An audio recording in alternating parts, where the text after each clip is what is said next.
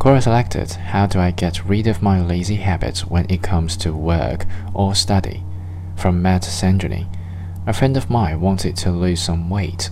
He tried everything. He spent a whole day eating fish soup only. Then he spent another day fasting. Then he started to skip breakfast. Then for an afternoon he had fruit only.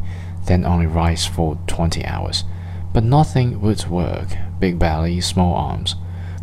Why do you want to be a Skinner? I asked. It. I don't really know, it's just better, he replied.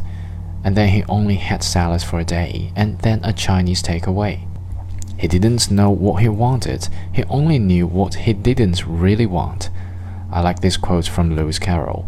One day Alice came to a fork in the road and saw a Cheshire cat in a tree. Which road do I take? she asked. It. Where do you want to go? was his response. I don't know, Alice answered. Then, said the cat, it doesn't matter. Hard work is just a tool, but where do you actually want to go? Work on the right thing, and hard work will come as a consequence, not a cause. Good luck from Matt.